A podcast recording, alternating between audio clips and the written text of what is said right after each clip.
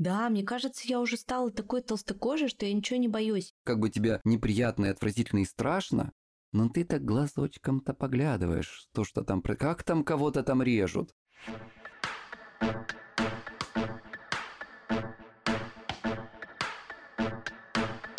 Нормально же общались.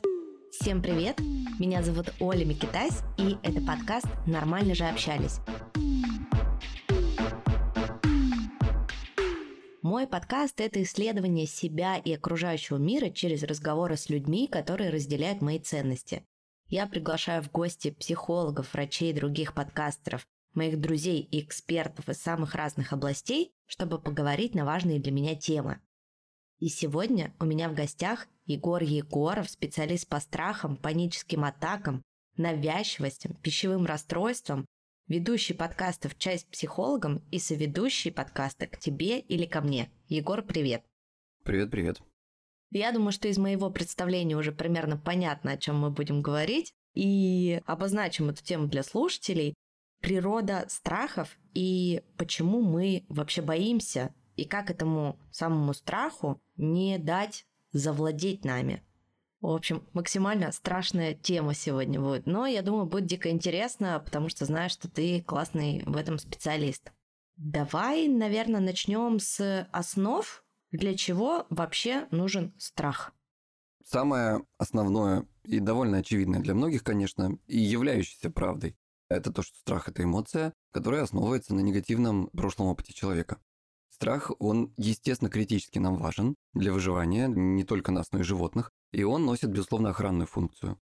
Его базой не всегда является прошлое, однако оно, ну, скажем так, особенно во взрослом возрасте, является основной его причиной. Но мы еще об этом дальше поговорим. Ну вот в целом это охранная функция, это то, что позволяет нам не бросаться, не знаю, с обрывов и вести себя, так сказать, так, чтобы мы смогли дожить до старости. А желательно еще и в каком-то хорошем, эмоционально достойном, финансово и прочем состоянии. То есть, получается, то, что ты сказал, это какие-то все-таки положительные стороны страха, да? То есть он помогает нам сохранить себя. Ну, эти люди его, знаешь, как бы на положительное и отрицательное уже разделили. А в целом это система, которая нас охраняет. Угу. Окей, а если про отрицательные, да, какие страхи могут быть деструктивные? Что это за страх такой, как он выражается? Здесь нужно обратиться, наверное, к классификации. Одной из их много разных, но условно страхи можно разделить на здоровые и естественные, и дисфункциональные. И вот здесь можно считать, ну, давай так скажем, здоровыми и логичными, это возрастные страхи. Эти возрастные страхи, они соответствуют определенным периодам развития ребенка, и с возрастом в норме они проходят. Также есть э, страхи, которые являются естественными реакциями, которые возникают в ответ на опасность. Что, опять же, охранная система, да? Есть еще там, знаешь, разные классификации, там, про воображаемые и реальные, например, страхи, что в целом может быть, не является какой-то такой, знаешь, медицинской или там научной классификацией, но довольно ярко описывает эту ситуацию. То есть есть буквально настоящий страх, ну вот на вас лает собака, и то надо сказать, что когда на вас лает собака, это еще ничего не значит. Собаки иногда лают перед тем, как поиграть, а иногда перед тем, как прыгнуть на вас и что-нибудь откусить. Если вот с такой бытовой точки зрения, если, скажем так, страх является чем-то, что действительно вас в этой ситуации, эта ситуация объективно опасная, тут вопрос к объективности, то в целом можно считать его довольно позитивным и функциональным. Дисфункциональный страх – это тот, который, даже если вот этот страх реальный, то есть если объект того, что вы боитесь, это реальная ситуация или реальное, там, не знаю, животное, или это реальная опасность, это еще не значит, что страх на самом деле какой-то может быть дисфункциональный. То есть есть реакция страха на объективно опасный раздражитель, чрезмерная, или, например, она может оставаться слишком долго, слишком долго не проходить. Это может влиять на поведение человека, на его социальную жизнь. В общем, если это происходит, то это плохой звоночек. То есть даже на объективную какую-то причину слишком чрезмерная реакция может считаться дисфункциональной. То есть э, яркий пример – это избегающее поведение. Человек получает какую-то травму, испытывает там паническую атаку, например, на улице или в метро, перестает выходить из дома, замыкается в себе, избегает встреч с друзьями и так далее. Вот здесь мы видим уже примеры дисфункционального проявления этого страха. То есть в моей практике, например, было много людей, которые годами, пару человек даже десятилетиями не выходили из дома вообще. Благо сейчас есть э, доставки, после ковида появились, и в больших городах это несложно сделать. То есть что еще говоря про дисфункциональные страхи? Страхи могут вызывать, прям, знаешь, так по пунктам перечислим, или быть причиной тревожности, панических атак, фобий, в том числе агрофобии, социофобии, такие отдельно мы их выделяем. ОКР, обсессивно-компульсивного расстройства, это вот когда человек делает определенные действия и не может остановиться. Например, там, не знаю, считает плитку, три раза крутится перед тем, как выйти из дома, или, например, страх загрязнения, когда дом должен быть вылезан с хлоркой 10 там, раз в день, а иначе может произойти что-то очень плохое, или там страх заболеть, вот этот вот страх бактерий, инфекций, вот этих всех вещей, которые вызывают вот такие вот реакции, вот такое вот поведение, которое очень сложно контролировать. Это могут быть навязчивые мысли, навязчивые идеи. Это может быть соматизация, то есть переход в физические какие-то проявления, в заболевания. Ипохондрию тоже можно отдельно здесь выделить. Такие ситуации, такие проблемы расстройства – это вот те места, где страх вреден и вызывает какие-то серьезные опасения. У меня где-то год назад вышла книга, как раз она называется «Как победить страх, тревогу и панику». И я тебе сейчас вот здесь э, кусочек специально выдернул из нее интересной статистики. Прям вот зачитаю. По данным Американской психиатрической ассоциации, с различными тревожными расстройствами сталкивается в своей жизни почти треть взрослого населения США. Из них 12% подвержены специфическим фобиям. Это когда мы говорим о том, что есть там фобия пауков, крови, там еще чего-то. Вот конкретный есть объект. 7% страдают от социофобии, страх социума здесь понятно. 3% регулярно сталкиваются с паническими атаками, и 2,9, то есть почти 3%, имеют агрофобию. Это боязнь открытых пространств, ну и там, в общем, про нее можно отдельно много говорить. 2% подвержены генерализованному тревожному расстройству. Вот такие вот ситуации. Это, это просто миллионы человек только в США. Это вот там, где страх зашел слишком далеко. А ты еще упомянул вот э, детские, да, и взрослые страхи вот в самом начале своего спича. Подскажи, пожалуйста, а получается, что страх зарождается в детстве? Я еще на своем примере могу сказать, меня в детстве два раза кусали собаки. Один раз я каталась с папой на роликах, и на меня накинулась стая собак и очень сильно укусили меня за ногу. А второй раз, буквально там с небольшим промежутком, я играл на детской площадке, карабкалась на горку, и, значит, меня бродячая собака укусила прям за задницу. То есть у меня прям остался такой на попе большой шрам. И я после этого безумно боялась всяких бродячих собак. И в возрасте 30 лет у меня появилась собака. И для меня было принципиально, чтобы это была маленькая собака, с которой мне будет не страшно. И я заметила потом, что после появления собаки в нашей семье я перестала бояться и собак на улице.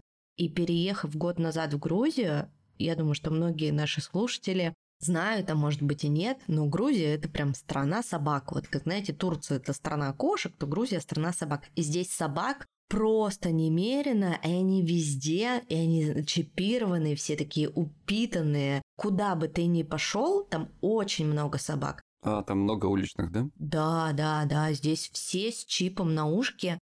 Знаешь, самая, мне кажется, смешная картина, которую больше всего я видела в социальных сетях у людей, на которых я подписана в Тбилиси, как они фотографируют собак, лежащих около магазина, так вальяжно, а рядом с ними куча сосисок.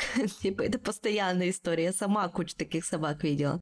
И как бы первое время я себя словила на таком чувстве, ну что, у меня была маленькая собачка, да, порода Джек Рассел. Ну что ее бояться, она угу. бы на меня не накинулась. Она такая Ох, воспитанная. сложно породу ты себе выбрала, конечно, для начала. Да-да, но это была просто прекрасная собака. К сожалению, она осталась жить дальше в России, не уехала с нами. Я к тому, что когда я здесь увидела вот этих больших собак, то есть я опять словила вот это внутреннее детское чувство, что мне страшно. Типа, они такие огромные, их так много, они повсюду. И потом постепенно, так как они вокруг меня были всегда на протяжении этого года жизни, ну то есть везде прям, я перестала их бояться. То есть я сейчас могу подойти к любой собаке и погладить ее, или там, знаешь, сосиску ей принести. Ну, то есть э, прям вообще страх полностью пропал. Но вот это вот детское чувство было со мной очень долго. И это все была предыстория к тому, что как вот страхи, зарождающиеся в детстве, ну, влияют на нашу взрослую жизнь. И влияют ли? Или, может быть, нет? И ты мне тут подскажешь, лучше скажешь. То, что ты сказала, это скорее ситуация, которая более свойственна взрослому, механизм возникновения.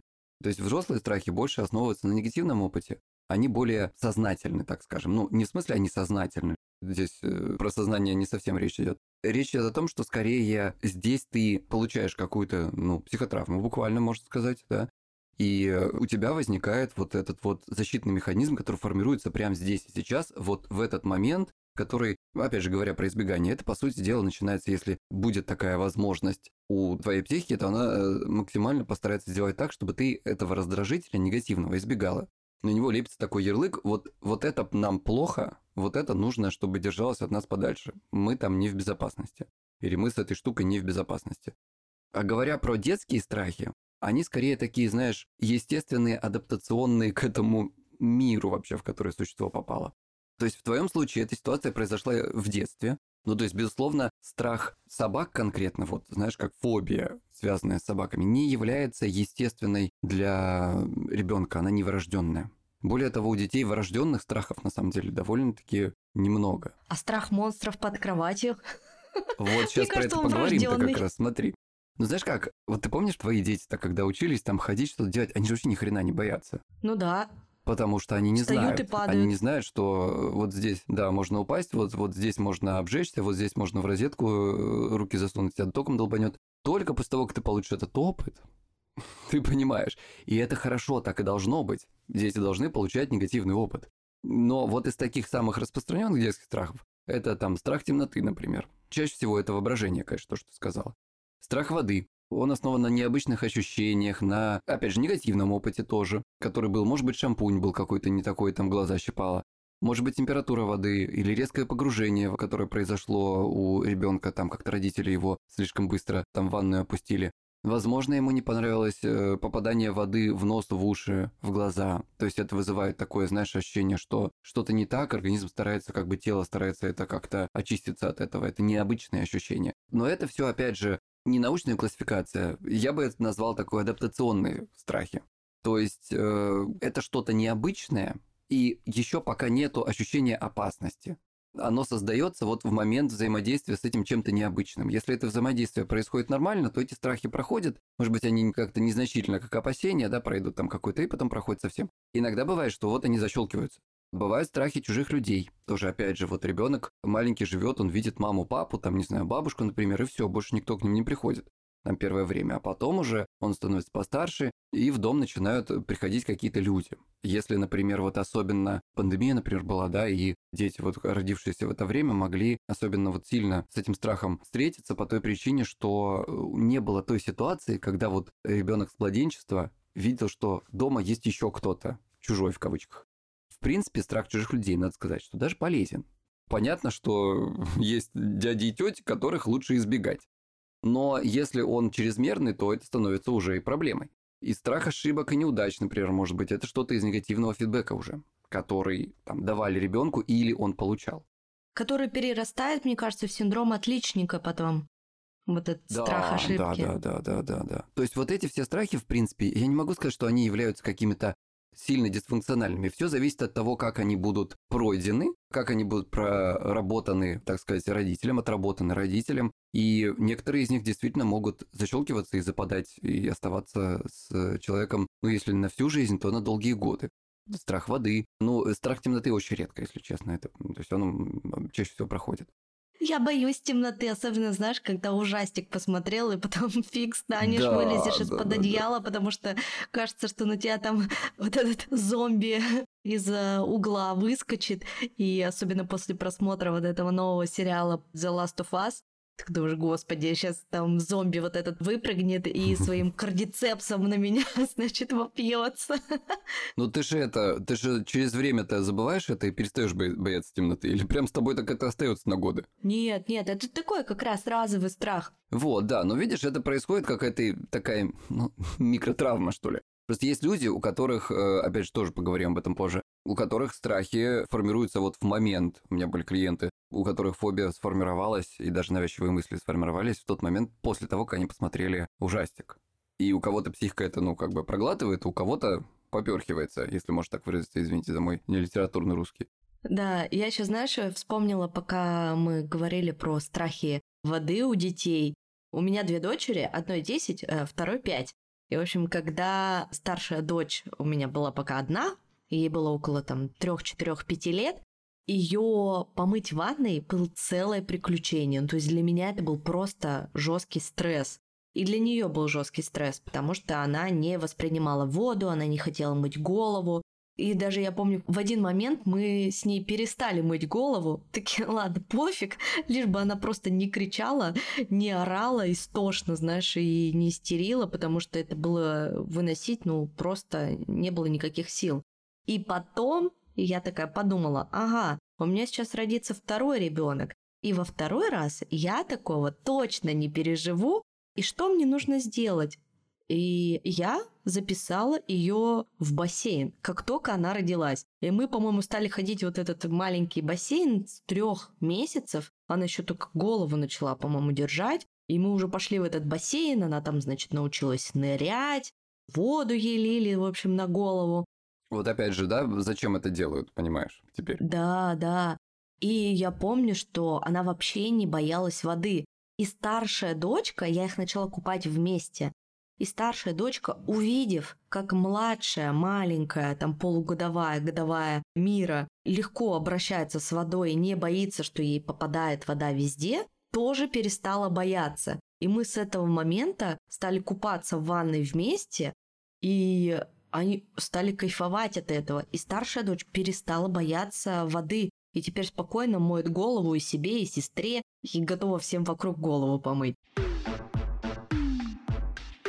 А про то, что дети боятся социума, да, боятся других людей, может быть, это мое, конечно, субъективное мнение, но есть родители, и я это тоже наблюдаю и в своем круге общения, тоже среди других родителей, которые сами это провоцируют. То есть они помещают ребенка ну, в такой условный инкубатор, где есть только мама или, например, мама, папа, бабушка, и больше никакого взаимодействия с другими людьми.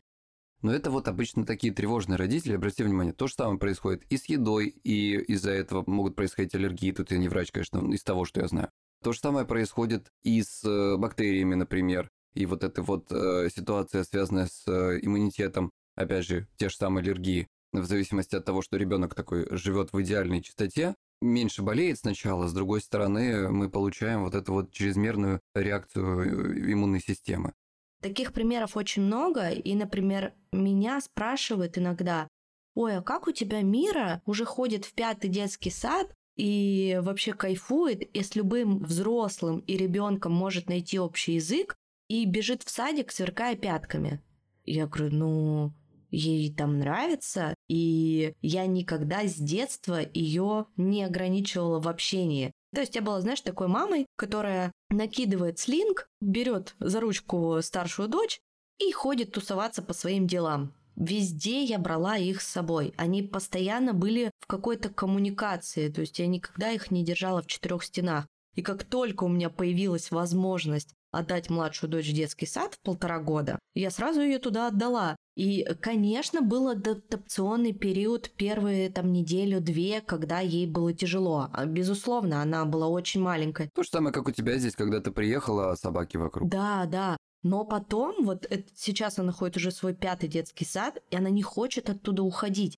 У нее там уже куча друзей. Она ни разу не сказала, что «нет, я не пойду в садик, мне не хочется». Или вот знаешь, вот эти картины, когда ребенок ногами и руками упирается и говорит «нет, пожалуйста, только не туда». Вот, и это опять же тоже про родительский контроль. Родитель сам провоцирует такие ситуации, а потом получает то, что ребенок к нему привязан целиком и полностью, и вот этот этап сепарации проходить очень сложно, просто нереально сложно, вот эту вот пуповину разорвать.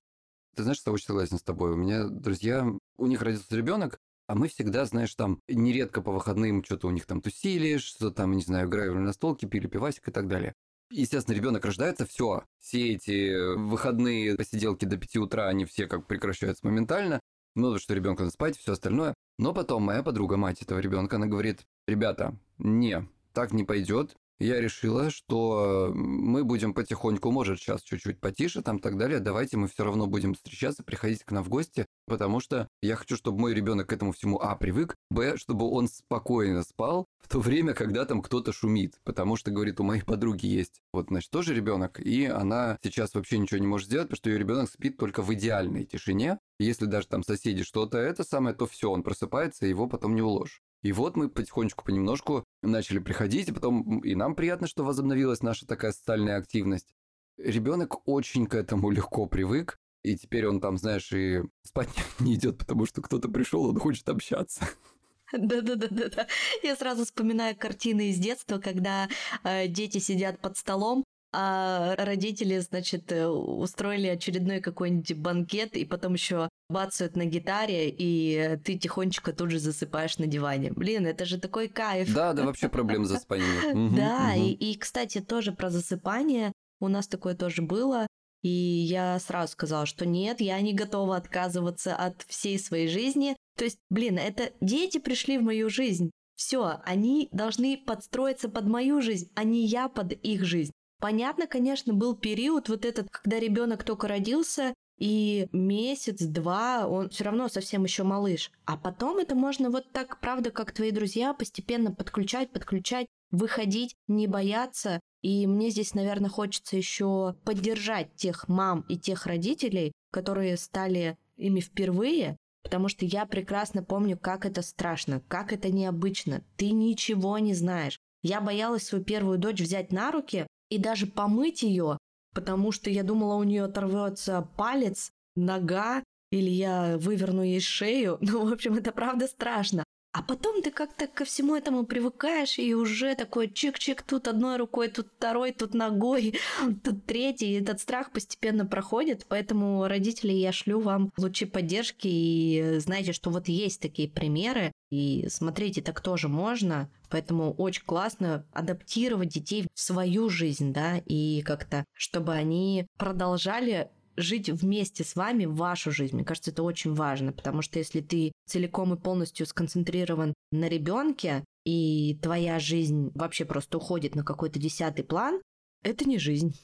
вот, но мы отвлеклись, да, немножко от страхов. Но здесь самое главное, здесь что важно подчеркнуть, родители, естественно, естественно, больше думают ребенке, это нормально, так природа задумала. Ну, не все, безусловно, но многие.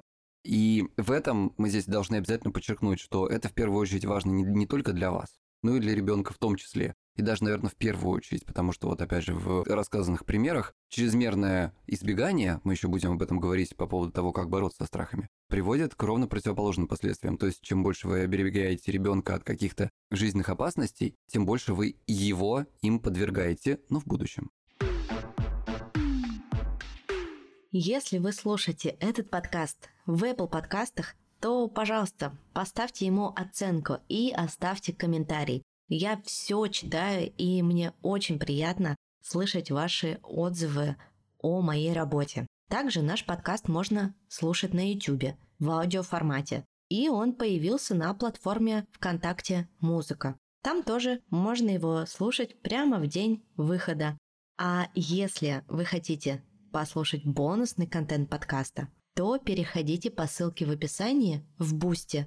Но если вы владельцы Apple подкастов и слушаете подкаст на этой платформе, то выпуски по подписке можно послушать прямо в этом приложении.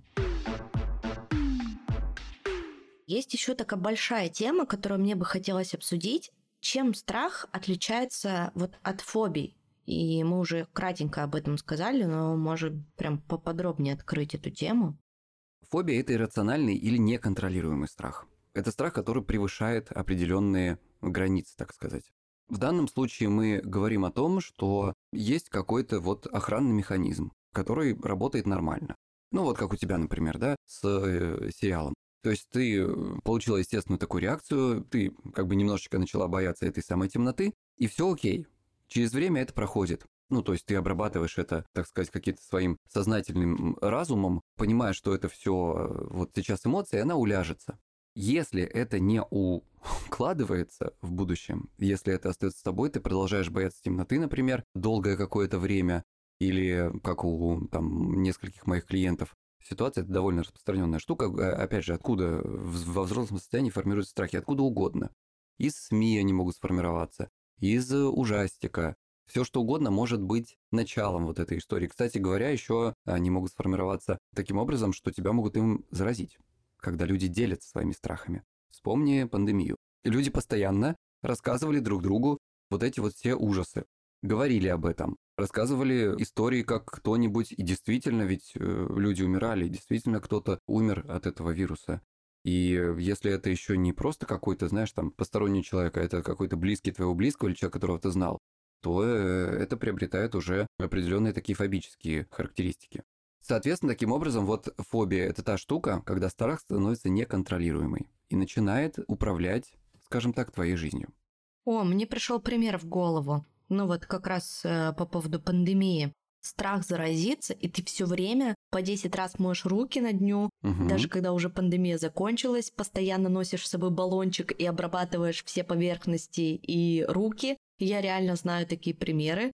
У меня было три баллончика для обработки рук, но когда была пандемия, и там немножко позже. А потом я как-то на это забила, забыла, хотя мне кажется, это может быть и полезной привычкой обрабатывать руки. Реальный пример, я знаю таких людей, что у них до сих пор по 3-4 баллончика в каждом кармане, в каждой сумке, в каждой куртке, и они обрабатывают все, и еще чтобы с тобой поздороваться, они еще и тебе руки обработают. Ну, то есть, вот это уже фобия, да? Ну, здесь надо с ними разбираться, на самом деле. Возможно, это какая-то чрезмерная осторожность, и у них была и до этого определенная склонность э, такого рода. То есть есть, знаешь, люди, которые, не знаю, от природы ли, из детства ли, сложно сказать, которые сами по себе более такие опасливые. У них вот эти вот системы защиты, так сказать, они более чувствительные, чем у других людей. То есть у меня, например, знакомая есть, которая, ну, у нее вот такой вот э, сильный страх загрязнения. И она везде с собой, во-первых, в метро она заходила в перчатках медицинских, в маске, и э, все это тоже обрабатывала. Фишка в том, что пандемии тогда еще не было. И, конечно, на нее в метро смотрели все очень странно. Потом она мне говорит, слушай, на самом деле так хорошо, что она произошла, потому что теперь все такие, и я не выгляжу белой вороной. Никто, да, на меня пальцем больше не показывает. Я как вы. Да, да, да, да, да. Да. Да. То есть, видишь, вот опять же, мы смотрим на э, течение, так сказать, этих механизмов в течение времени, как это все изменяется. И в норме к сожалению или к счастью, это нормально, как и должно быть. А страх имеет тенденцию сходить на нет, если он не патологический, и если там не происходит какая-то несколько других травмирующих ситуаций, связанных вот с этим раздражителем. Ну, ты видишь, что сейчас происходит. Мы привыкли к пандемии, мы привыкли и к тому, что сейчас после 24-го происходит СМИ, и мы такие, мы адаптируемся к этому. Мы такие, ну... 2022 год, да, нас так уже закалил, что мы, кажется, вообще ничего уже не боимся. О, не-не-не-не, ты вот здесь вот, знаешь, это не наговаривай. Наша человеческая психика, она с удовольствием воспримет еще какой-то страх. Но да, то, что у нас какой-то определенный уровень страха постоянно поддерживается, делает нас в этом смысле посильнее. Да, мне кажется, я уже стала такой толстокожей, что я ничего не боюсь. И вот как раз этот, знаешь, мем, что ядерный вот этот гриб на картинке, и ты продолжаешь пить кофе, и такой, ну, типа, ок, я уже все понял, всю эту жизнь, надеваю противогаз и погнали. Ну, то есть вот до такого. В общем, и да, и нет, но ты понимаешь, что если сейчас какая-то опять волна в СМИ поднимется, то эти все страхи у нас опять воскреснут и даже могут воскреснуть с большей силой к сожалению. Или к счастью, опять же, кто знает. Ну, то есть так работает наша психика. Вот дано. Не будем оценивать. Довольно распространенная история, когда люди посмотрели кино или где-то услышали, или прочитали новость о том, что там какая-то сводка или кровавая история о том, что кто-нибудь там сожитель убил там и так далее. Довольно распространенная история – это страх причинить либо себе, либо другому человеку увечья. Знаешь, можно отдельный выпуск записать про навязчивые мысли, и навязчивой идеи. Распространенная штука, когда люди боятся сделать это именно с помощью кухонных ножей. Они довольно часто фигурируют во всяких, э, так сказать, криминальных сводках и хрониках. И есть люди, которые вот... Разница, знаешь, в чем? В том, что навязчивая идея здесь в данном случае отличается от действительно какого-то преступления, в том, что те, кто совершает преступные действия, не боятся этого, а вот люди, которые это прочитали, и у которых возникает вот такая фобия, которая перерастает в навязчивую идею, они боятся сделать что-то. Они сами добрые, милые человечки, никогда муху не обидят. Но вот они ко мне приходят с той мыслью о том, что я подумала, что будет, если я сейчас, вот я режу капусту, а что если я сейчас своего мужа пырну? Это распространенная довольно... Слушай, вот ты смеешься, это довольно распространенная история. И это одна из самых распространенных причин навязчивых идей когда человека это настолько мысль, иррациональная мысль, знаешь, которая у нас в голове возникают довольно регулярно, чуть ли не каждый день странные такие рациональные мысли, которые мы отметаем, наш психика отметает, мы идем дальше.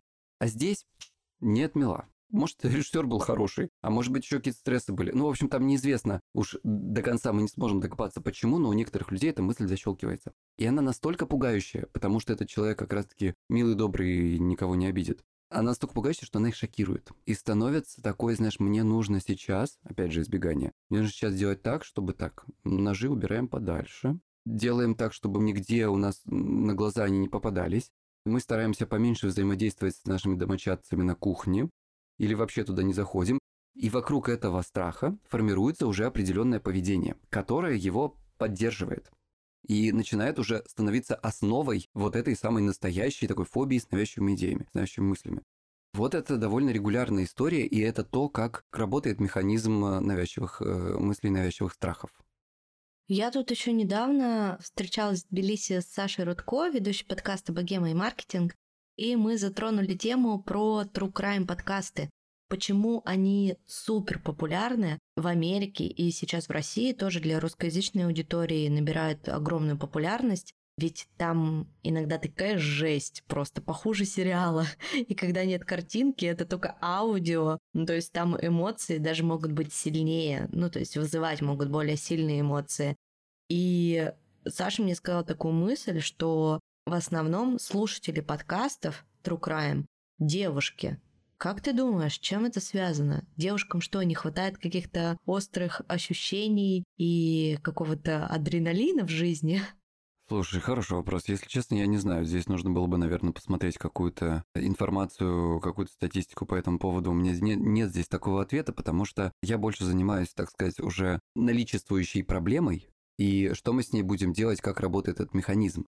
Меня зарождение страхов, на самом деле, не так сильно беспокоит. Это вопрос к психологам, которые изучают это, нейрофизиологам и, так далее, вот к людям, которые занимаются к ученым. Я же не ученый, я практик. А мне здесь кажется, что девушкам просто хочется посмотреть в глаза страху, ну, в нашем случае там послушать, и таким образом побороть какие-то свои страхи. Вот я думаю, что это вот так работает. Это одно из возможных объяснений этой ситуации. И если это так, то оно, ну, скажем так, внушает какой-то оптимизм. Однако мы на 100% не можем, конечно, сказать, потому что не всегда этот процесс является таким каким-то очень приятным. С другой стороны, мы знаем ситуации, что наша психика работает иногда странным образом. Знаешь, когда ты смотришь эти же самые ужастики, и с одной стороны тебе настолько ужасно, отвратительно, ты не можешь, вообще не хочешь смотреть на вот эту тушь, которая происходит, и ты так немножечко, знаешь, так закрываешься и смотришь уже сквозь пальцы на эту ситуацию, как бы тебе неприятно и отвратительно и страшно, но ты так глазочком-то поглядываешь, то, что там, как там кого-то там режут. Там какие-нибудь кишки показывают или какой-нибудь ужас, и я все время за мужа прячусь, но все равно одним глазком э, смотрю, что там происходит. Но да, вроде как да. спряталась, и не так страшно. Ну вот да, вот у нас есть такая двойственность в этом смысле у человека. С одной стороны, мы этого избегаем, с другой стороны, что ж там, там интересно же все-таки. А может быть, это интерес. Непонятно, но в целом что-то нас к этому влечет. Не знаю, может быть, мои какие-то коллеги из других методов бы сказали, что это там влечение к тонатосу и так далее. Но это, извините, уже... Э, это очень сложно проверить и очень сложно доказать. И более того, на серьезные исследования нужны огромные деньги. Это правда. В теме в этой есть что исследовать на самом деле и о чем говорить. Вот мы уже с тобой говорим больше, чем 30 минут, и мне кажется, еще можно говорить, говорить и говорить. Угу, угу. Ну, не зря ты, наверное, книгу написал. Кстати, расскажи, как тебе пришла идея этой книги и что вообще в ней можно почитать, о чем можно узнать, ну и, собственно, где ее заказать. И пусть это будет такая маленькая рекламная пауза для наших слушателей. Знаешь, с книги много денег не заработаешь. Для меня это была скорее такая история, чтобы поделиться с людьми уже накопленными сведениями. С одной стороны, более того, я хотел не просто делиться какой-то информацией, еще раз, я же практик, сколько дать какие-то инструменты. Поэтому книжка получилась небольшая, и в ней очень мало, если практически нет какой-то воды, как мне кажется. То есть есть примеры моих клиентов, которые были опубликованы с их разрешения. И это для того, чтобы проиллюстрировать. Там не будет, знаешь, там пять примеров на одну мысль. Короче говоря, история в этой книге и вообще в чем суть, это в том, чтобы объяснить, как работает механизм страха, и показать на разных примерах, каким образом он с одной стороны работает, с другой стороны с ним можно бороться, и эти все вещи можно сделать вот самому. Это такой ну, гайд в каком-то смысле. Я не могу сказать, что это такая, знаешь, прям книга, которая сделает вас бесстрашным, но если вы прочитаете ее и усвоите ее основные мысли, каким образом это работает и в какую сторону идти, чтобы эти страхи уходили или даже полностью исчезали, если мы говорим про совершенно конкретно, потому что там есть и про фобии, и про ипохондрии, и про навязчивости, и про агрофобии там и так далее. В общем, если вы эти все мысли усваиваете, то у вас появляется карта, куда идти. Угу, круто. Я люблю такого формата книги, да и подкасты на самом деле, и вообще любую информацию, когда она изложена в формате гайда, и есть еще какие-то кейсы, примеры, потому что так всегда намного легче усваивается информация. А заказать-то ее где можно? Ну, если мы говорим про Россию, то практически везде. Она есть и на Литресе в электронных версиях, и аудио, и текстовой. Она есть на Озоне в физической версии, так сказать, ну, в бумажной версии. В магазинах она часто встречается, то есть практически везде есть. Прикольно. Кстати, на Литресе можно и подкаст слушать, в том числе и наш подкаст. Слушай, вот ты сказал такую интересную мысль про бесстрашных людей. А вообще такие люди существуют? Я думаю, что знаю, что они существуют. И люди, которые абсолютно бесстрашные, это люди с поврежденным, например, мозгом вследствие каких-либо аварий, ситуаций и болезней. Или люди с, ну, я не в курсе, знаешь, военных, так сказать, разработок, но какие-то были, в общем-то, определенные вещества, которые этот самый страх убирают и подавляют. Это не норма. Это не норма для человеческого мозга абсолютно ничего не бояться. Потому что, еще раз, это защитная система, должна присутствовать у нас. Она делает так, чтобы мы дожили хоть до какого-то возраста, я уж там не говорю до сознательного. Самое главное, что здесь надо, знаешь, понять, что вот страх, которому смотрят в глаза, это тот страх, который превращается в смелость. И, соответственно, мы, любой человек может стать бесстрашным, скажем так, ну, не то чтобы бесстрашным, а тем человеком, который, по крайней мере, со стороны и для себя не боится, и он выбирает другую стратегию. Мы не можем не бояться, потому что, еще раз, это норма, но мы можем сделать так, чтобы это не являлось для нас ограничивающим фактором. Подчинить себе страх. Да, наверное, в какой-то степени можно так сказать. Потому что если мы убегаем, то мы делаем его сильнее. Если мы идем ему навстречу, смотрим ему в глаза, то мы становимся сильнее сами. Интересная мысль. А чего боишься ты? Ты чего-нибудь боишься? Конечно, конечно. Слушай, я там в книжке где-то писал, что я вообще такой, знаешь, человек страх. А по тебе и не скажешь. Спасибо. А, ну, видишь, вот, страх, который он смотрит в глаза, опять же. То есть здесь история в том, что мне раньше казалось, что это очень такая, знаешь, у меня есть сила, которая меня движет куда-то. Есть люди, которые движутся от, а есть люди, которые двигаются к. Вот мне казалось, что я всегда такой человек от, который типа убегал от негативного раздражителя, так сказать. Я думал, что это, ну, проблема, и что с ней нужно постоянно как-то сражаться. В этот момент я понял, что здесь есть довольно немало вещей, которые мне помогают. И это те вещи, которые в жизни мне сделали много всего хорошего и интересного. Почему я так негативно к этому отношусь? Задал себе я вопрос. И я понял, что да, вот у меня есть такое странное топливо, оно при сжигании отвратительно воняет, но другого нет. Мне очень тяжело идти к... Я, конечно же, стараюсь обе эти мотивации, так сказать, использовать, но лучше со мной работает мотивация от. Поэтому в случае, когда мне нужно что-то сделать, я стараюсь найти для себя какие-то такие штуки, от которых я могу оттолкнуться, для того, чтобы, вот знаешь, даже себя в какой-то степени немножко так запугать, искусственно, может быть, чтобы придать себе больше сил. Ну вот у меня так работает. Ну здорово, значит, будем адаптироваться под особенности своей психики. Потому что до конца у меня не получилось это изменить, к сожалению. Может быть, плохо старался, не знаю. Но я вот адаптируюсь таким образом какие-то, может быть, не все инструменты использовал из своей книги. Как знаешь, где-то недавно я прочитала мысль, вот я даю людям э, столько инструментов, там, полезных гайдов, рассказываю, как нужно сделать, но сама этим не пользуюсь. Ну, то есть мне самой нужно взять эти инструменты, подобные моим, но только от кого-то другого. Понимаешь, вот как бы вот не знаю, понятно ли я объяснила эту мысль, но как-то вот... Да-да-да, ты очень правильно объяснила. Смотри, на самом деле в книге есть моя история. А, у меня были панические атаки и такие, знаешь, э, ипохондрические интересные штуки. Поэтому я очень хорошо понимаю своих клиентов. И опять же, то есть страх – это та вещь, которая меня в жизни, как я понимаю, часто посещала и до сих пор бывает. Я это все на себе испытал.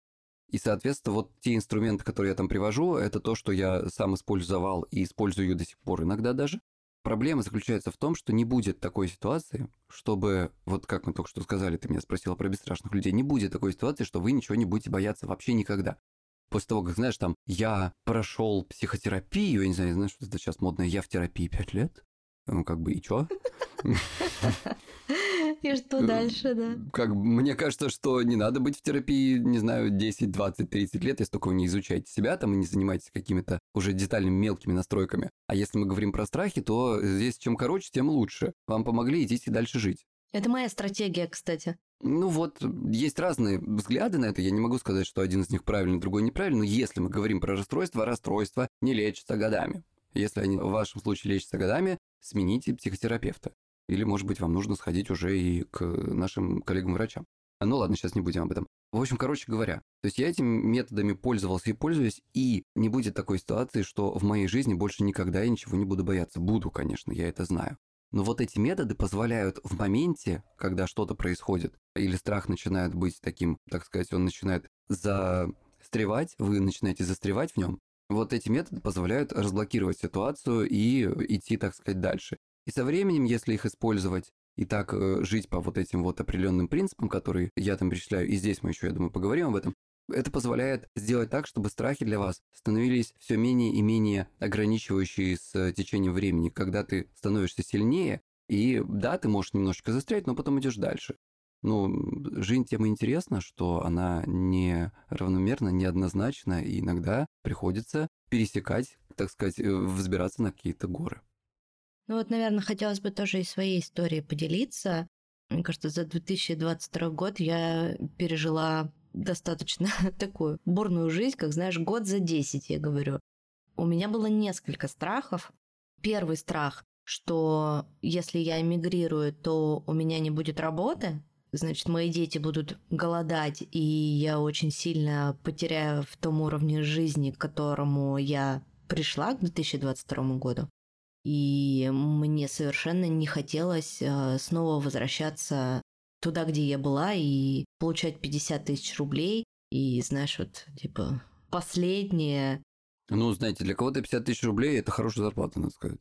Да, да, и тут как раз это, конечно, про мой опыт. И вот туда я и не хотела возвращаться, да? Вот я туда и не хотела возвращаться, потому что я за два года прошла очень большой путь и свой доход увеличила, и уровень жизни увеличила, и, в общем, у меня совсем жизнь поменялась, конечно.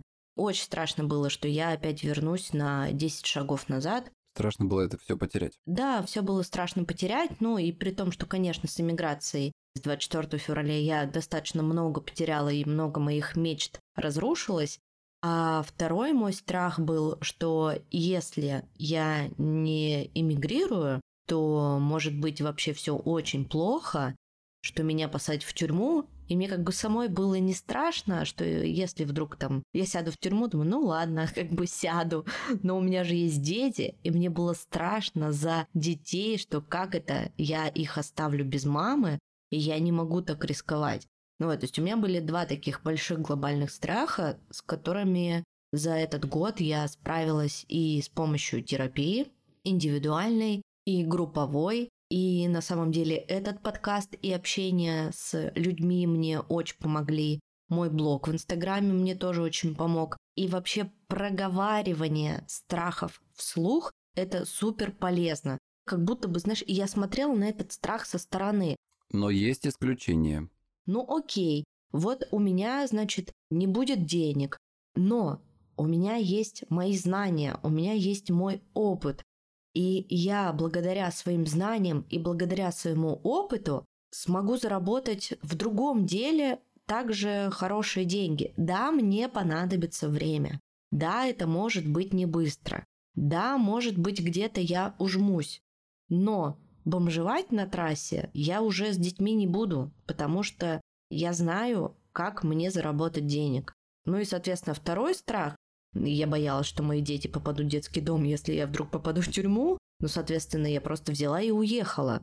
Ну, то есть для меня страх тюрьмы был меньше страха эмиграции. Это вот именно то, о чем я говорил тебе, когда ты свой страх, вот в моем случае, да, ты спросил, когда ты этот свой страх ты применила как движущую силу, вот как топливо для того, что... Потому что один страх стал для тебя сильнее, чем другой. И это придало тебе сил. Да, и он стал как будто бы бустером. Именно так, именно так. Потому что, знаешь, как бы ты могла бы, вот если бы у тебя не было вот этого страха, то, возможно, тебе пришлось бы сильно больше потратить времени, сил, там, психотерапии на то, чтобы преодолеть страх э, перемен, вот переезда в другую страну. Здесь у тебя был помогающий страх, и ты его использовала. Да, а вот ты сказал, еще меня поправил про проговаривание. А в чем здесь минус? Минус в том, что, помнишь, я говорил, что есть ситуации, когда страхом делятся и заражают других людей. А, ну да, да. То есть вот проговаривать его специалистам – это один вопрос. Проговаривать его друзьям, родным, близким. Мне сразу пришел, знаешь, какой в голову пример?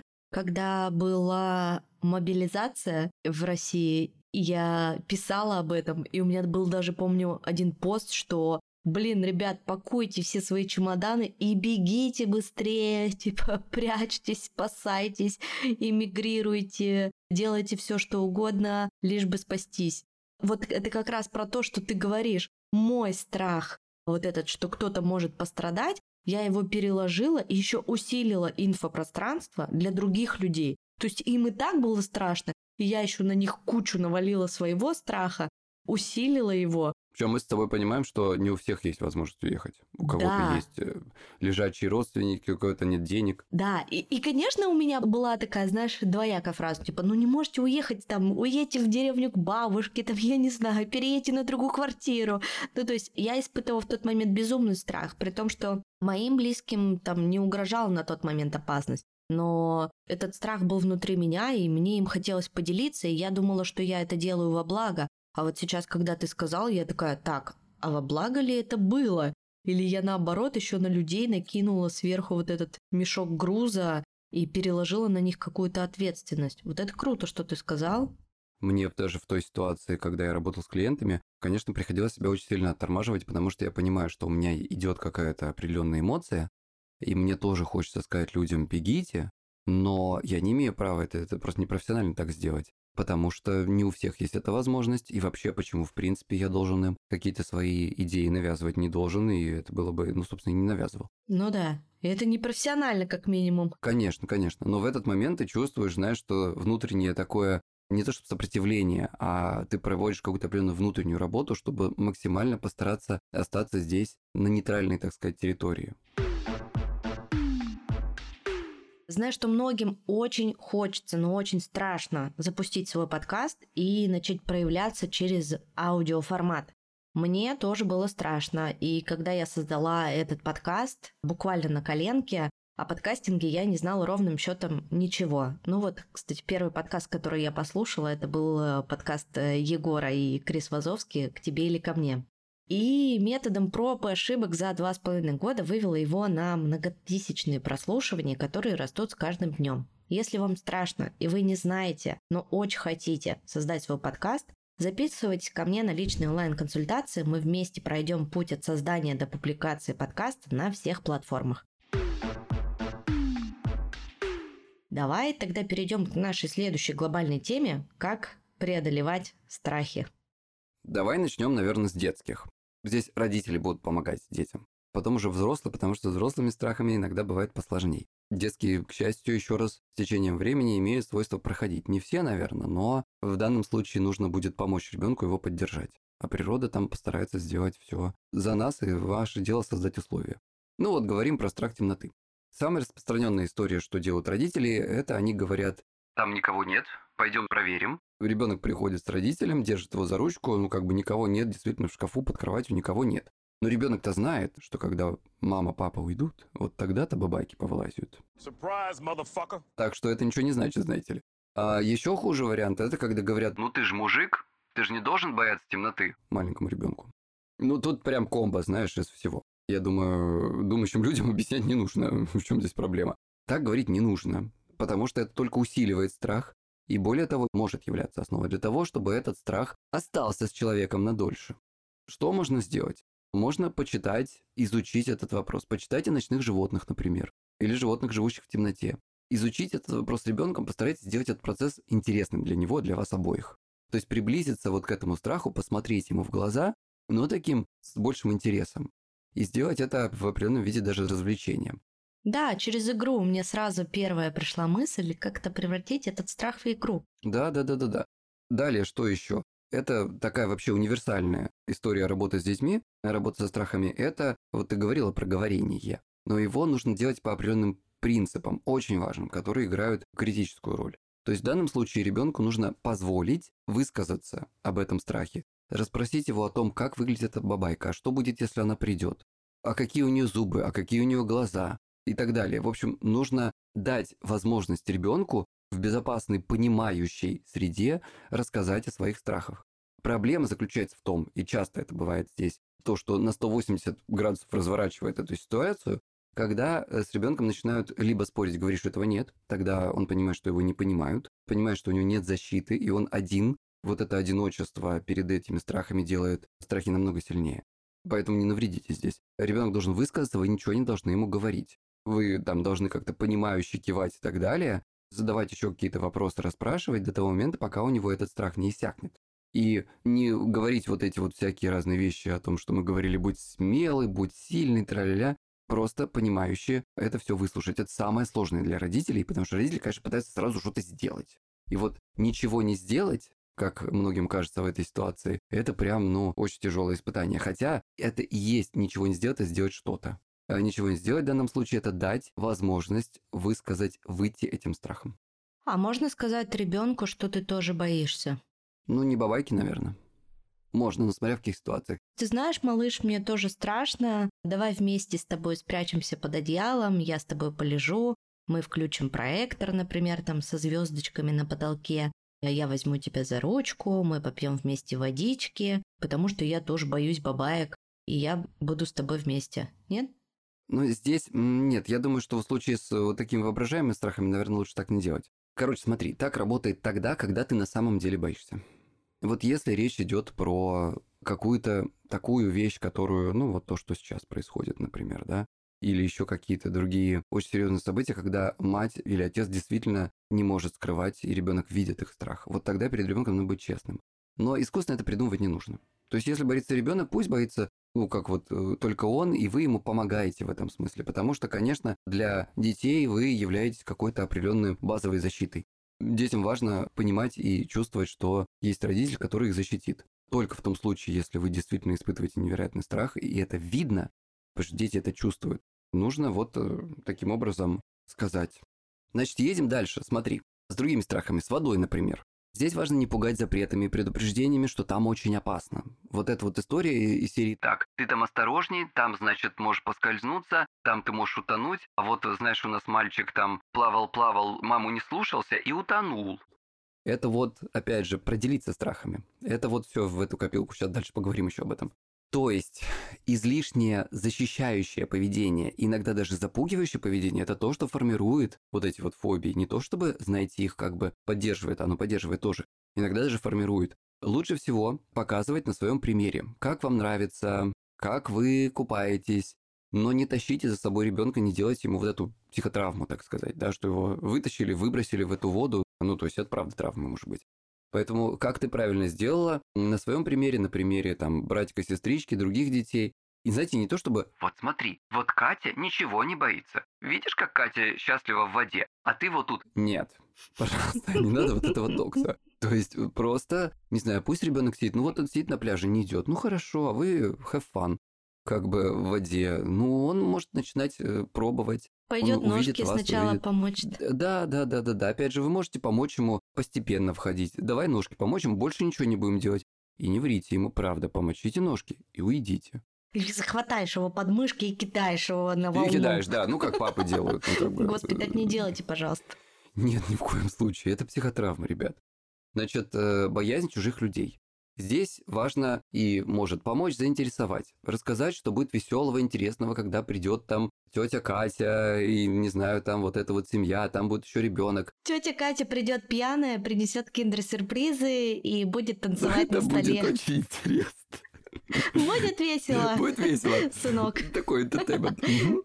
Вот, то есть расскажите, что будет веселого, интересного, и действительно, может быть, тетя Катя и правда принесет какой-то подарочек или вкусняшку, ну почему нет? Надо же как-то начинать, потихоньку, понемножку. Метод приближения, да, мы об этом еще сейчас поговорим. В общем, постепенное приближение. Не надо работать со страхами. Вот взял и выкинул ребенка, значит, в воду. Это будет слишком резко. Ты не можешь съесть слона полностью, надо его резать на кусочки. Вот поэтому постепенное приближение. Это та ситуация, когда нам нужно сделать так, чтобы вот не вечеринка началась сегодня, вот ребенок 4 года э, никого кроме мамы и папы не видел, а на его день рождения, четвертый, мы устраиваем тусу из 20 человек. Конечно, это будет тяжело. Это будет тот самый слон. Ну пусть сначала один там человек придет, потом там два и так далее, и постепенно-постепенно. Говоря про страхи, неудачи, ошибок, э, здесь, конечно, очень важно действительно сформировать правильную атмосферу, в которой это все будет, э, так сказать, вырастать в нужном формате. То есть не указывать на ошибки, а подчеркивать, что ребенок сделал хорошо. Дать ему выбирать, а не навязывать своих каких-то решений. То есть дать возможность быть более свободным и раскрепощенным. И вот эта вот э, благотворная почва, она позволит этому страху самому пройти и не сформировать. Потому что страх, неудачи, ошибок – это та вещь, которая действительно из детства может остаться на долгие годы и сильно испортить жизнь взрослому человеку. А насколько ок говорить фразу, что ошибаться это нормально, и я тоже ошибаюсь? Ну, то есть вот как бы приводить свой пример. Это нормально, да, да, это, это правда, это нормально. Ну, я вообще здесь в этом смысле чаще всего за правду. Просто детям ее нужно давать дозированно. Ну да, иначе ты на них вывалишь все, они просто не смогут это унести. Зачем? Да, да, да, да, да. Значит, ну и вот, собственно, что я сказал уже универсальное, это расспросить про страхи. Про тот же страх воды, про то, что там может случиться, например. И не переубеждать, еще раз, не переубеждать, критически важно. Если вы начнете переубеждать, вы просто ухудшите все. Это та вот бифуркационная, так сказать, линия, разделяющая линия вот в этой технике, которая отделяет как бы проблему от решения. Дайте высказаться, не комментируя. И мне кажется, еще ни в коем случае нельзя высмеивать страхи чужие. Конечно. Мне кажется, это вообще прям toxic-toxic. Абсолютно точно, абсолютно. Это еще и обесценивание. Типа, фу, Да. да, ты чё, дурачок, что ты боишься, ха-ха-ха, ну смотри, это не страшно. Да, вот да, я да, ныряю да. с головой, а ты чё, Да. какой-то лох, не можешь. То есть Да, вот да. это прям жесть. Так тоже не делать. Это идет сразу в копилочку страха, неудачи, ошибок. Кто-то может, ты не можешь. Ну ладно, еще папа может, папа взрослый, это тоже абсолютно неправильно, но это еще хоть как-то можно переработать. А вот если вот братик твой может, а ты не можешь, ну это все вообще хана. Тут еще и между ними конфликт возникает Да, да, интересов да, да. и внимания. Конечно. Ну, то есть, вот еще здесь договорю из универсального, а не ругать малышей за страхи или стеснение. То, что ты проговорила, в принципе. И дать понять, что вы разделяете вот эти самые чувства. То есть, вы тоже, насколько вы можете, в этом смысле с ними. Мгм. Твои чувства важны, твои чувства я вижу, я готов тебе помочь. Бояться нормально, да. Да, да, класс, здорово. Вот. Про взрослых говоря, вот тут уже поинтереснее эта история пойдет. Потому что взрослые уже мы можем управлять собой насколько-то, насколько это возможно в разных ситуациях. Но, тем не менее, у нас еще и больше сил, и мы можем себе еще больше навредить. И можем что-то, так сказать, сделать так, чтобы это что-то стало еще более тяжелым, к сожалению. Поэтому, смотрите, мы идем от того, в нашей терапии, в моем методе называется краткосрочная стратегическая терапия, в нашем методе мы идем от предпринятых попыток решения. Когда у нас возникает какая-то проблема, в данном случае нам страх, фобия и так далее, вот все, что я перечислял, мы прибегаем к определенным предпринятым попыткам решения. То есть мы делаем что-то, чтобы сделать легче себе. Первое, что мы делаем, это в 99,9% случаев люди прибегают к избеганию. В ответ на определенный, так сказать, раздражитель, на определенный страх или на ситуацию, которая произошла, на паническая атака, например, произошла, люди начинают избегать тех мест, тех ситуаций, вообще всего того, что иногда связывается, кстати, довольно спонтанно и не является, одно не является предшественником другого, мы можем стараться избегать повторения этих ситуаций, что нормально, страх для этого и нужен. Он нам говорит, как бы, чувак, туда больше не лезь, там плохо.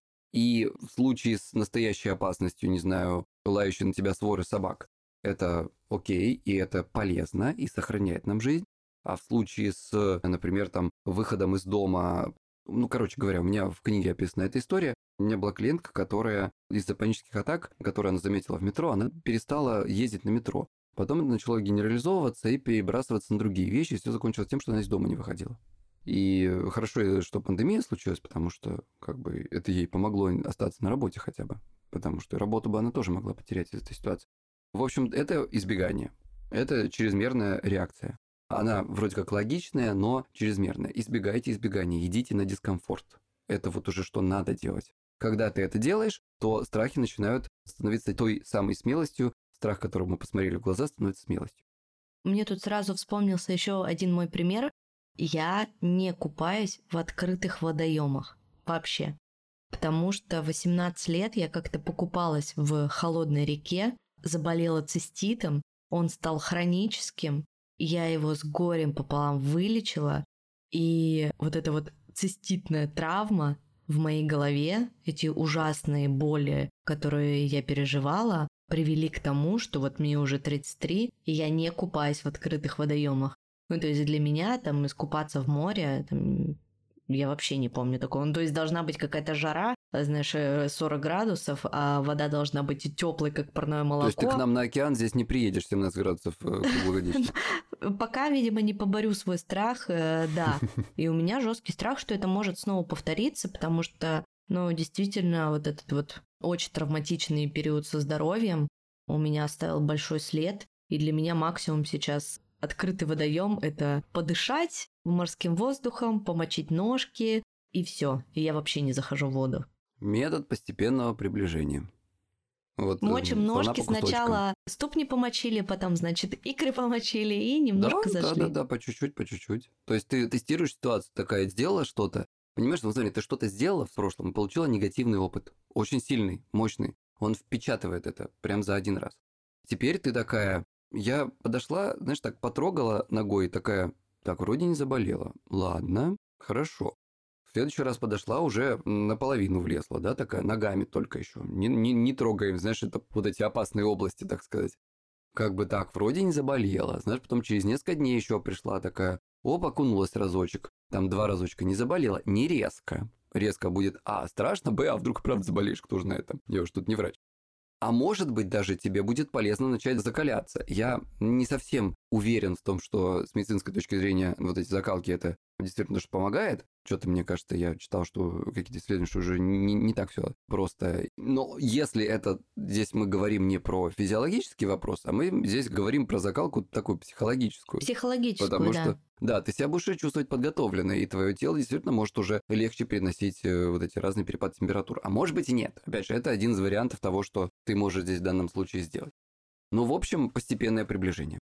Опять же, если, может быть, тебе не нужно эти, купаться в этих холодных, открытых водоемах, да фиг с ними. Ну да, я, если честно, не сильно переживаю. Я просто такая что-то вспомнила. О, да, есть вот такое. Ну, как бы не купайся, не купайся, я ничего особо от этого ну, не да, потеряла. Ну, да. Но если бы у тебя работа была связана с этим, например, то тогда пришлось бы, наверное. Ну да. Дальше едем. Смотри, что отвлечение – это то, к чему люди тоже очень часто прибегают. В целом это, с одной стороны, работающая стратегия, с другой стороны, это та стратегия, которая иногда, и нередко на самом деле, приводит к обратному результату, потому что отвлечение – это, по сути дела, тоже избегание. То есть мы не смотрим страху в глаза. Соответственно, он становится сильнее. Запросы о помощи. Запросы о помощи в данном случае это, ну, например, в случае ипохондрии запросы о помощи это может быть вызвать скорую, когда тебе плохо. Если мы говорим про, ну, например, там тревожность, панические атаки и так далее. Это может быть сходить по врачам, сделать 100 миллионов тысяч анализов. Это может быть попросить у родных и близких, например, сходить там, в магазин за чем-нибудь, потому что я боюсь выходить из дома, ну, как помоги мне, мне плохо и так далее. И вот эти вот запросы о помощи, в свою очередь, они приводят к тому, что человек становится беспомощным. И самое главное, он говорит себе в этот момент, когда кто-то что-то делает за него, ему становится легче. Но он говорит себе, я не способен. Я теперь без кого-то справиться не могу. И в этот момент мы себя ослабляем очень сильно. Поэтому избегайте запросов по помощи делать максимально как можете самому. Может быть, там, знаете, в половину силы. Может быть, там выйти и пройти там 10, э, не знаю, шагов, вернуться обратно домой. Опять же, вспомним про постепенное приближение. Может быть, какую-то часть делегировать, но часть все равно сделать саму. Это критически важно. Еще раз, это то, что отличает прям, вот знаете, болезнь от здоровья вот в некоторых ситуациях. Разговоры о проблеме. Вот о том, о чем мы с тобой говорили как раз. Вот к этому подходим. Это ситуация, когда мы делимся страхами. С одной стороны, казалось бы, ну мы облегчаем себе душу, и нам правда легче становится. Если мы говорим про делиться не с профессионалами, если мы говорим про там родных, близких, друзей и так далее. Но мы несем вот этот вот вирус страха. Мы заражаем людей. И знаешь, когда вот бывает, что человек испугался, и тебе как-то так на секунду стало легче, потому что, ну, ну да, значит, мой страх, он не беспочвенный. Со мной все хорошо. В этот момент становится легче. Как будто бы ты переложил на него ответственность за свой страх. В какой-то степени, да, это тоже, да. Что ты чувствуешь как бы поддержку, и вы все вместе, это как бы, да. Проблема, с другой стороны, заключается вот в чем. В том, что параллельно ты видишь, человек тоже боится. Я боюсь, он боится, все боятся. Мы вообще все беспомощные, если честно. Не, вот тут уже нет вот этого папы, мамы, который придет и за тебя там сделает что-то. Второй вариант развития этой ситуации, когда человек говорит, да это все фигня, что ты мне расскажешь, там нет никакого ковида. И ты его начинаешь убеждать. Очень сильно убеждать. И ты приводишь все более кровавые, не знаю, какие-то аргументы про то, как вот там кто-то умер в больнице, а это вообще девушка моего друга, и это не просто там какие-то дальние родственники. И ты начинаешь рассказывать, например, там, ну, может, не ты, да, но есть люди разные, да, в порыве этого спора мы начинаем накидывать аргументы, и даже если человек не верит, это еще не значит, что он не верит, что у него не отложится это. Он, может, и не поверит, но отложится. Вот эти все картинки, рассказы, они хорошенько так откладываются. Ну ладно тебе, ну может быть и фиг бы с ним, с этим человеком, не наши проблемы, но в этот момент мы убеждаем себя. Мы убеждаем и переубеждаем, и еще сильнее убеждаем себя в том, что тот страх, который мы чувствуем, имеет под собой просто железобетонную основу, и это действительно то, чего стоит бояться. Поэтому мы убеждаем и усиливаем свой страх. Чем больше ты разговариваешь о проблеме, тем больше ты усиливаешь свой страх. Это то, что отличает наш метод, и то, о чем многие люди почему-то, даже специалисты, не совсем говорят. Всем кажется, что вот расскажи, будет лучше. Будет, но не в случае страха. Не в случае страха. В других ситуациях это помогает.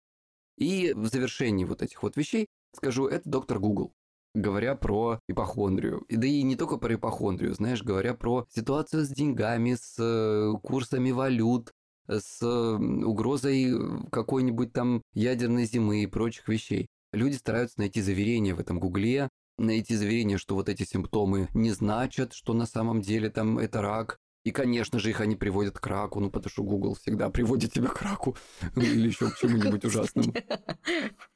Вот. А на вот эту вот нашу, знаешь, э, такую неокрепшую, так сказать, э, страшащуюся психику, хрупкую. вот эти вот, знаешь, хрупкую, да, в этот момент, э, обрывки информации ложатся очень, ну, просто капец как. Потому что, знаешь, вот тебе 50 человек напишут, что вот эти симптомы ничего не значат, и это просто там, не знаю, у вас сегодня желудочек э, болит, там, ну, сходите к гастроэнтерологу, или вообще ничего не делайте, просто там денечек питайтесь менее жирно, и все будет хорошо. И вот кто-нибудь, какая-то зараза же обязательно пишет, а вот знаете, а у моего тестя такая же проблема была, так это вот рак желудка у него был. Он и умер на прошлой неделе в больнице. А вы вот игнорируете это. И ты думаешь, да ёб твою мать, понимаешь? Ну все, как бы у тебя уже вся твоя фантазия, все твои страхи опять воскресились, включились, умножились на 10. Да, Поэтому, ты уже ребята, планируешь свои похороны мысленно. Да, да, да, да, да. В попытке заверения найти что-то в Гугле или найти вообще какую-то информацию, расспросить у кого-то, подумайте, не сделает ли случайно эта информация вам только хуже? Не встретите ли вы другую информацию, которая может усилить ваш страх? А может быть, не стоит это делать и лучше справиться самому. Как справляться? Собственно, кратко и по делу. Постепенное приближение, мы уже много об этом рассказали. Разбивайте на части вот эту проблему и делайте с ней что-нибудь. Страх, которому смотрят в глаза, превращается в смелость еще раз. Если вы начинаете от него бежать, ну, понимаете, вам как бы в лесу говорят, ребят, не бегайте, пожалуйста, если вы встретили медведя, пожалуйста, делайте все что угодно, только не бежите. Почему? И здесь со страхами та же самая история. Если вы начинаете от них убегать, они автоматически становятся вашим преследователем. Они становятся сильнее и начинают. То же самое и здесь. Говоря про, так сказать, виртуальные страхи или страхи, которым мы не можем технически посмотреть в глаза, страх смерти близких, например, что очень ужасающая вещь, естественно, страх, что что-то произойдет, что мы останемся без работы и так далее. Мы не можем сделать себе метод постепенного приближения, постепенно оставаться без работы, чтобы преодолеть этот страх. Да-да-да. По-другому уже работают, понятно, да, другие да. механизмы. Именно. Здесь нужно посмотреть этому страху в глаза, потому что рецепт всегда такой. Человечество за свою историю ничего нового не придумало, к сожалению, или к счастью. Но мы должны посмотреть этому страху в глаза. Как это сделать? Постарайтесь продумать эти мысли, не убегать от них, не отвлекаться от них. Вот они вам приходят, я останусь без работы. И вот как ты, ну хорошо, вот я осталась без работы. Так, что будет? И вот ты такая начинаешь просматривать прям как кино, что будет. Я у себя в книжке детально написал эту технику, как ее делать. Но в целом стратегия такая, что если вы начинаете смотреть этому страху в глаза, представлять все эти картинки, попытаться вот каким-то образом прожить эту ситуацию, это очень неприятное упражнение. Так и должно Пойти быть. Пойти в этот страх. Да, угу. да. Оно неприятное, его надо делать какое-то определенное количество повторений. Чем больше, тем лучше. До того момента, пока вы почувствуете, что вам не стало полегче. Или, может быть, совсем облегчилось. Ну как, вот ты, знаешь, ты пришла к определенным идеям о том, что ну хорошо, вот, э, не знаю, пойду туда работать или там еще что-то, не знаю, в ресторан пойду работать. Блин, если уж совсем не... Это, это очень не хочется этого, но если что, по миру не пойдем. Слушай, у меня на все один ответ. Если с подкастами не попрет, пойду в эскорт. Вот так вот. Вот мы и секс-работу тут прорекламировали. Это, конечно, из разряда шутки, но в каждой шутке есть доля правды. В общем, без работы, не знаю, можно остаться только... Ой, ну слушай, ну в самой, наверное, сложной ситуации, когда ты физически и психически болен. А во всех остальных случаях я знаю, что я без работы не останусь. Потому что у меня есть руки, ноги, голова, мозги, и, в принципе, я не стыжусь никакой работы. Нужно будет идти полы мыть, пойду мыть полы. Нужно будет пойти в Макдональдс работать, свободная касса, пожалуйста, все сюда. Ну, то есть у меня нет такого, что я вот ну, сейчас этого боюсь. То есть я знаю, что я выживу при любых условиях, потому что у меня есть мотивация, понимаешь? Мои дети – это моя мотивация. Мой уровень жизни – это моя мотивация. я не хочу его терять. И я не хочу, чтобы страдали мои дети. Соответственно, я знаю, что я сделаю все, что угодно, чтобы там достичь, ну, понятно, там в рамках закона, но я готова на все, что угодно, конечно. Ну да, ну то есть вот здесь у каждого человека, безусловно, по-разному, не у всех есть э, такая, как бы сказать, техническая возможность иметь вот ту критическую такую точку опоры в виде необходимости вот быть э, такой опорой для своих детей. Но вот это вот э, способ посмотреть страху в глаза, это та вещь, которая помогает людям найти в какие-то вот эти ответы или просто, знаешь, если ответы не ищутся, просто прожить это и уменьшить чувствительность нервной системы, так скажем, к вот этому раздражителю конкретной ситуации. Потому что просто проживая, мы уже уменьшаем эту чувствительность, потому что мы смотрим в глаза этому страху еще раз, и как бы невыясненный, непроясненный страх, он страшнее, чем что-то совершенно конкретное. Слушай, мне было безумно интересно. Я думаю, что мы кучу тем обсудили. И, наверное, это будет самый длинный выпуск этого сезона. Тонна полезной информации, которую можно применить прямо уже сейчас и в своей жизни. Если у вас есть дети, можно применить это во взаимоотношениях с ними. И спасибо тебе большое. Спасибо большое, что позвала. Я думаю, что мы все обсудили, ничего вроде не забыли. Но если вам еще хочется побольше узнать о работе со страхами, паническими атаками, навязчивостями, то в описании к этому выпуску я оставлю ссылку на Егора, и можно будет на него подписаться. У него есть ссылка на все платформы, где можно заказать его книгу в электронном виде или в бумажном. Ну и также призываю вас подписаться на один из моих самых любимых подкастов, который ведет Егор. Это «Час с психологом», куда он приглашает супер классных экспертов поговорить на тему психологии. Спасибо большое, Олечка, очень приятно. Очень надеюсь, что еще мы что-нибудь интересное запишем, может быть, не в этом сезоне, а в следующем. А вас, мои слушатели, призываю подписываться на подкаст на Бусти. Там вас ждут бонусные выпуски, а также подборки книг, сериалов, подкастов с моими рекомендациями, разные полезные чек-листы по темам выпуска и живое общение в безопасном пространстве вместе со мной. Стоимость подписки начинается от 100 рублей в месяц, а все деньги идут на благотворительность. Спасибо вам большое, что были с нами. Всем хорошего дня, хорошего настроения. Всем пока. Пока-пока.